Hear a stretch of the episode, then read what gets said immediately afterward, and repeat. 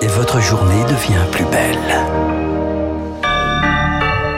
Il est 9h01 sur l'antenne de Radio Classique. Nous avons rendez-vous avec Franck Ferrand avec bonheur et avec Augustin Lefebvre avec sérénité. Un Français parmi les victimes de l'attaque d'une synagogue hier soir en Tunisie sur l'île de Djerba, quatre morts et neuf blessés. L'assaillant est un gendarme dont les motivations sont inconnues. Il faisait partie de l'important dispositif de sécurité déployé pour protéger un pèlerinage déjà ciblé en 2002 par une attaque suicide. Le monde a une dette envers Arman Soldin, réaction de la Maison Blanche après la mort du journaliste de l'AFP hier en Ukraine. Il a été tué par une roquette russe à proximité de Bakhmut, épicentre du conflit. Et puis, euh, Donald Trump dénonce une justice politique. L'ex-président américain a été reconnu coupable d'agression sexuelle envers une journaliste.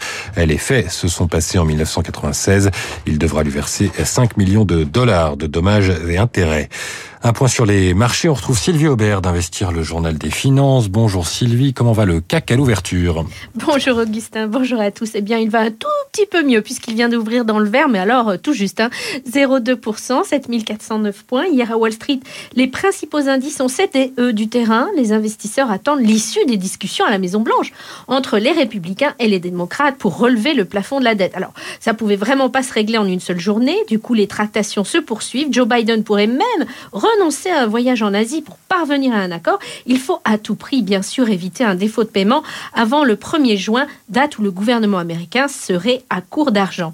Les boursiers devraient aussi garder le pied sur le frein avant la publication prévue à 14h30 des données sur les prix à la consommation au mois d'avril. Toujours aux États-Unis, le marché veut savoir si l'inflation continue de ralentir, ainsi la Fed pourrait opter pour un statu quo lors de son prochain comité de juin. C'est ce qu'espèrent les marchés. Du côté des valeurs, on va regarder le crédit agricole, dont le bénéfice trimestriel a été tout simplement multiplié par plus de 2, soit largement au-dessus des estimations des analystes.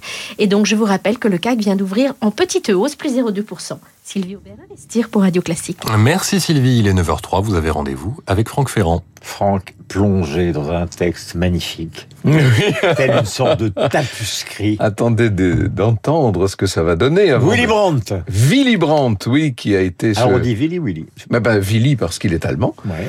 Euh, on dirait Willy s'il était anglo-saxon. Willy Brandt qui a été, euh, vous le savez, euh, chancelier. le chancelier de l'Allemagne de la RFA à l'époque, à une période charnière et avec une politique assez particulière.